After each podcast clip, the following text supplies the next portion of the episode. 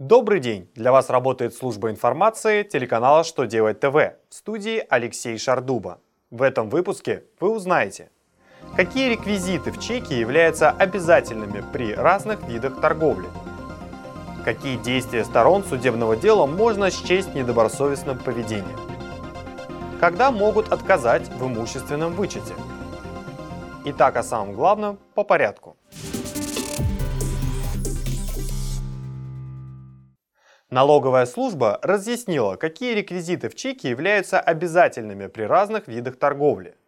При расчетах через контрольно-кассовую технику необходимо заполнять все обязательные реквизиты. Адрес, по которому проводился расчет, один из них. Следовательно, указывать его нужно даже в случае, если речь идет о развозной торговле. При таком виде торговли в чеке нужно указать адрес фактического осуществления расчетов – а при регистрации контрольно-кассовой техники для такого рода торговли в заявлении нужно отразить эту особенность расчетов. Для этого в поле 140 ставится код 1.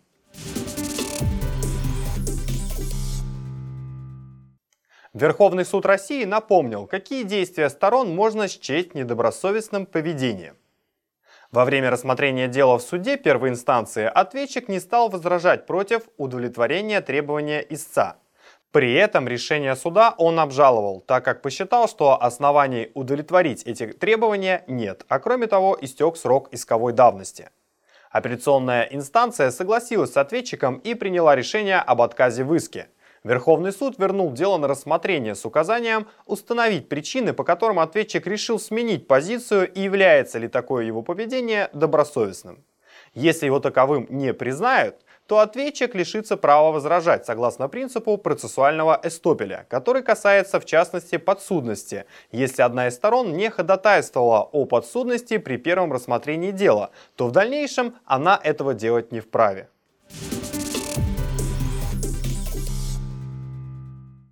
Верховный суд разъяснил, когда лицу откажут в имущественном вычете.